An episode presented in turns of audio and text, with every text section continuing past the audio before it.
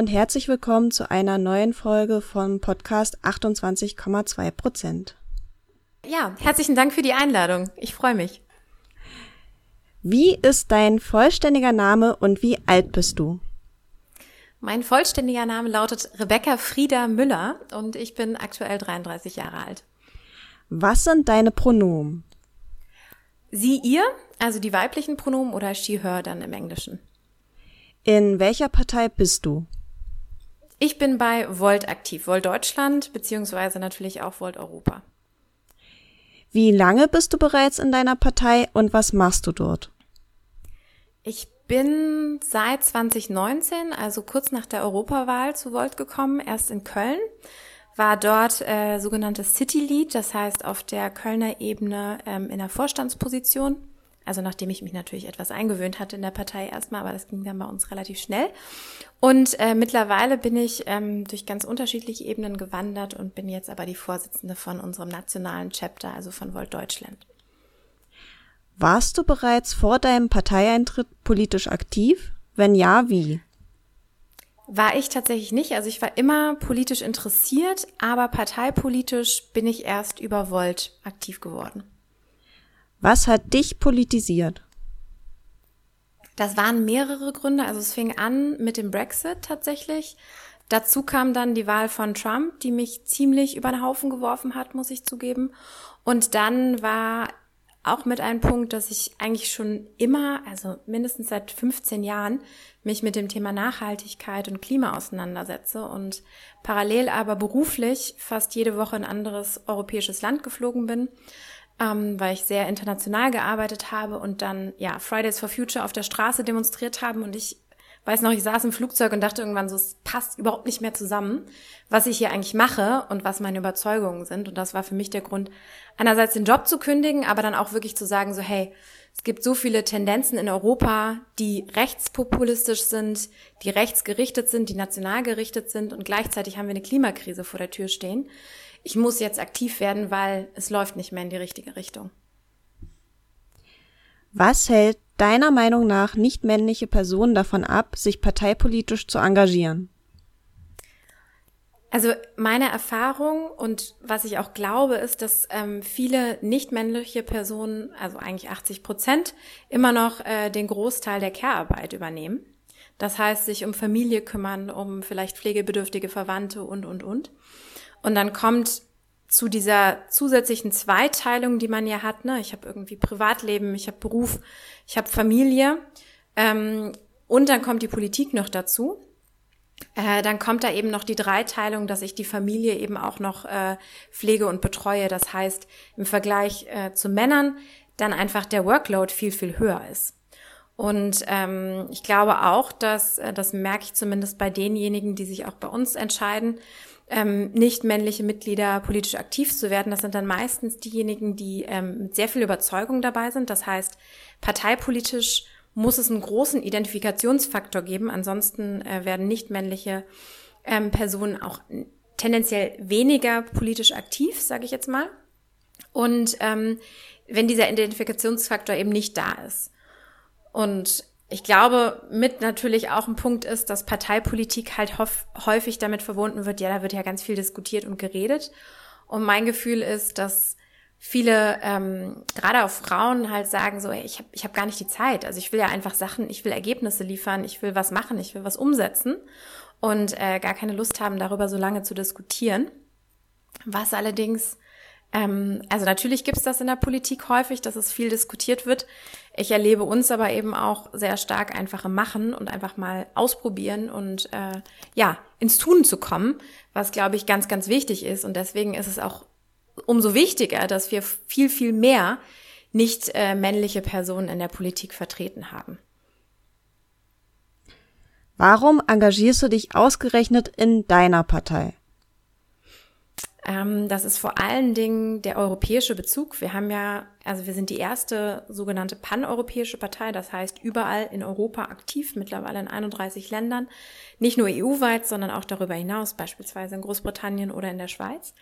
Ähm, und wir haben ein Grundsatzprogramm, was wir auf der europäischen Ebene entwickelt haben. Wir haben uns auf der europäischen Ebene gegründet. Und wir haben einen gemeinsamen Wertekanon europaweit, weil wir eben ganz genau sagen, die großen Herausforderungen unserer Zeit machen nicht an den nationalen Grenzen halt. Deswegen darf Politik das auch nicht tun.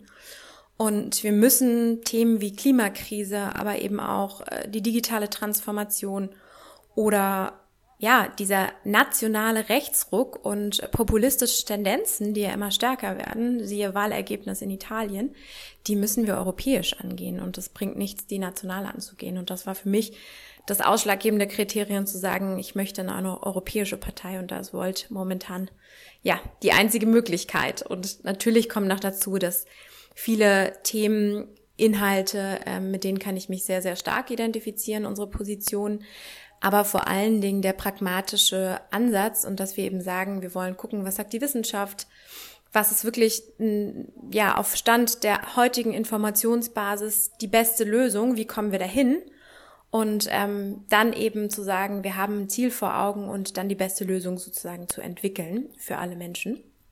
Ähm, das ist, das sind so die zwei Hauptgründe, warum ich bei Volt bin. Was sind deine persönlichen politischen Kernthemen? Ja, das kam vielleicht vorhin oder jetzt im, im Verlauf des Gesprächs schon so ein bisschen raus. Also natürlich ist das Thema Klima. Wie bewältigen wir die Klimakrise? Wie schaffen wir die Energiewende, die Mobilitätswende?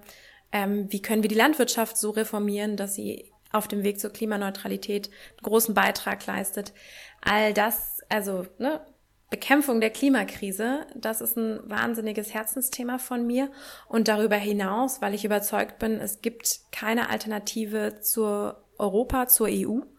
Aber wir müssen sie reformieren, ist natürlich Europa ähm, ein, ein wahnsinnig großes und wichtiges Thema und da eben ganz klar einzustehen gegen Nationalismus, gegen Populismus, ähm, was ja heute vielleicht noch viel, viel wichtiger ist als vielleicht vor zwei Jahren, weil wir merken, die Tendenzen sind echt äh, extrem. Was war bisher dein größter politischer Erfolg?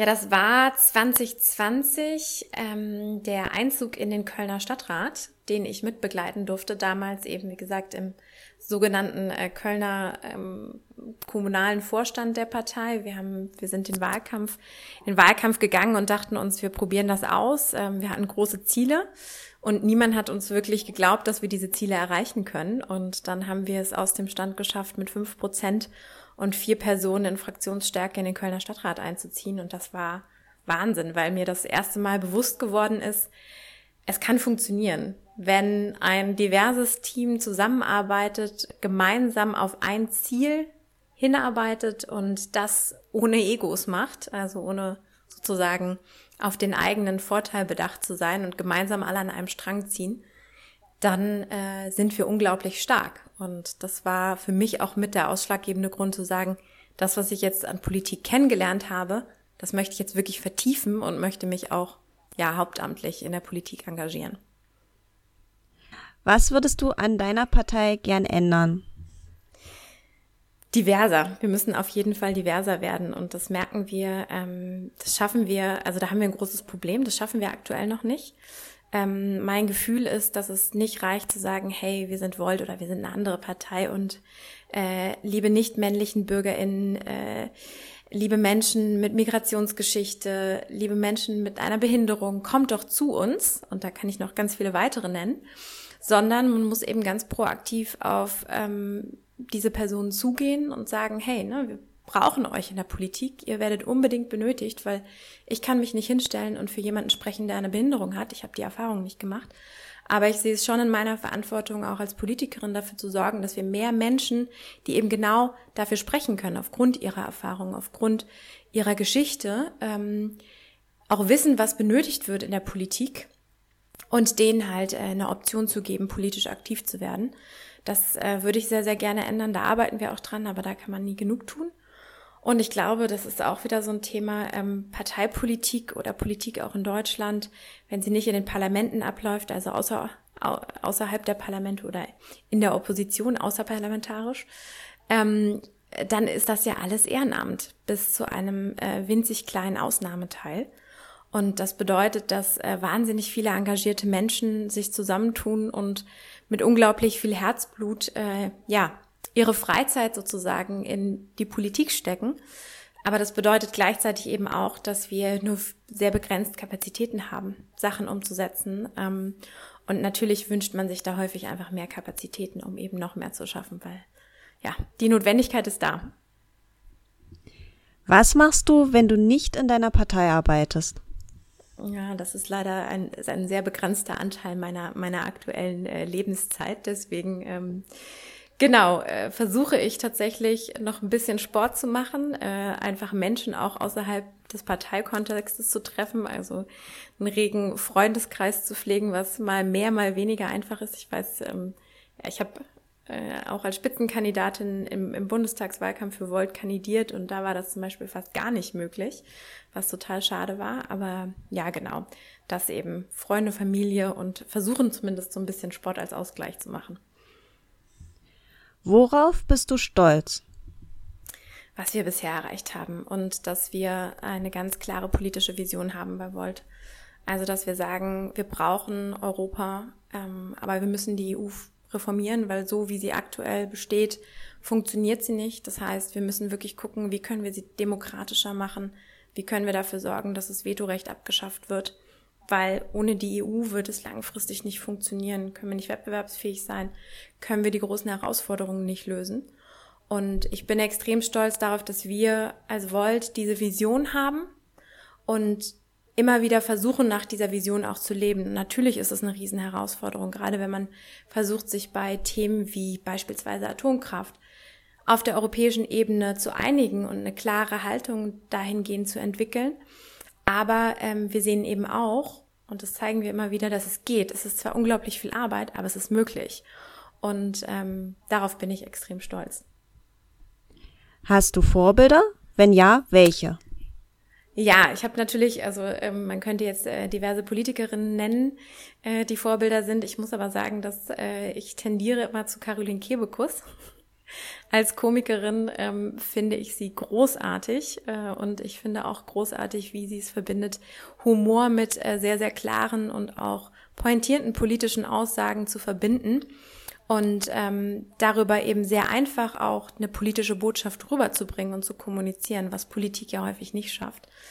Deswegen ist das äh, eins meiner Vorbilder. Was ist für dich Feminismus?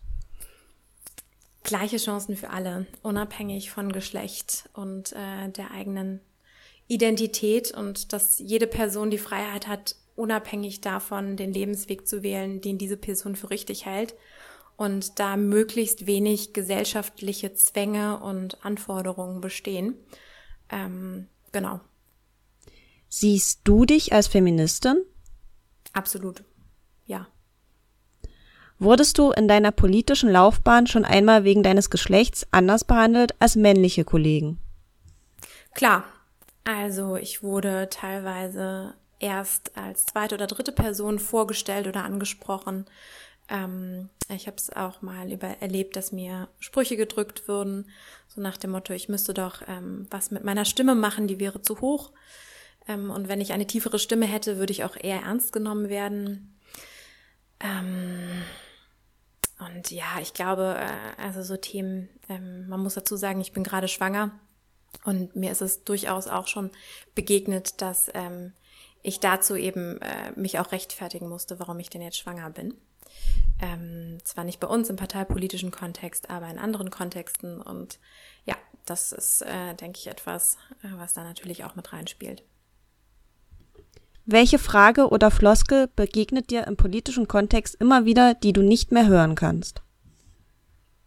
Die Unterstellung, dass äh, die da oben, also PolitikerInnen per se, eigentlich nur auf die eigenen Erfolge und äh, ja, auf die, die politische Karriere anstreben aufgrund von persönlichen Vorteilen oder beispielsweise wegen des Geldes und grundsätzlich eben faul sind. Und da muss ich halt sagen, ähm, Politik ist gerade auf der kommunalen Ebene zum Beispiel, aber auch in der Parteipolitik unglaublich anstrengend, äh, kann zum Teil wahnsinnig frustrierend sein. Und ja, ich kann definitiv sagen, egal in welcher Partei, die meisten PolitikerInnen, mit denen ich bisher Kontakt hatte, sind definitiv alles andere als faul. Ähm, und äh, häufig ist es eben so, dass äh, gerade natürlich, ne, ich spreche jetzt nur vom demokratischen Spektrum, aber gerade dort ähm, kann ich eigentlich für alle sprechen, die ich bisher kennengelernt habe oder kennenlernen durfte, sind alle unglaublich daran interessiert, etwas zu verändern. Die Frage ist halt immer, über welchen Weg und mit welchen Mitteln. Und wo wollen wir im Ergebnis hin? Und da äh, gibt es dann natürlich die Unterschiede. Ähm, aber Faulheit und äh, per se Opportunismus kann man PolitikerInnen jetzt nicht vorwerfen. Was sind deine politischen Ziele für die nächsten Jahre? Ich bin ja gerade äh, Vorsitzende von Volt Deutschland. Das heißt, mein großes Ziel oder unser großes Ziel ist es, die Partei und Volt insgesamt äh, fit für die Europawahl im Mai 2024 zu machen. Wirklich zu gucken, dass wir einen echt europäischen Wahlkampf hinlegen können, um dann optimalerweise mit so vielen Volterinnen und Voltern wie möglich ins Europaparlament einzuziehen, um dort eben entsprechend die Weichen stellen zu können. Und äh, ja, ich ähm, spiele auch mit dem Gedanken, beziehungsweise möchte mich eigentlich auch selber als Kandidatin aufstellen für die Europawahl und dementsprechend hoffe ich natürlich, dass ich mit ganz vielen großartigen Menschen gemeinsam ins Europaparlament einziehen darf. Was möchtest du unseren HörerInnen noch mitteilen? Werdet politisch aktiv. Ich glaube, dass es momentan unglaublich wichtig ist, wahrscheinlich wichtiger als jemals zuvor, politisch aktiv zu werden, die Demokratie, unsere Freiheitsrechte zu verteidigen, indem man wirklich aufsteht und ähm, etwas gegen Nationalismus, gegen ähm, die Einschränkung von Freiheitsrechten tut. Und ich glaube, dass auch eben Wahlentwicklungen, wie wir es in Italien sehen, aber wie wir es auch in Schweden sehen, Viktor Orban zeigt es auch. Das sind alles Entwicklungen, die passieren, weil viele halt sagen, ja, okay, ich ich lebe hier gut, mir geht's gut insgesamt, ich muss mich nicht politisch aktivieren. Und das ist aus meiner Sicht ein absoluter Trugschluss, weil diese Demokratie, die wir aktuell haben in Europa, die ist ein absoluter Luxus. Und diesen Luxus und ähm, dieses Privileg, das müssen wir pflegen und dafür müssen wir aufstehen und dafür müssen wir kämpfen. Ansonsten ist es eben in Zukunft nicht mehr garantiert. Ich danke dir sehr für das Interview. Ja, herzlichen Dank dir auch.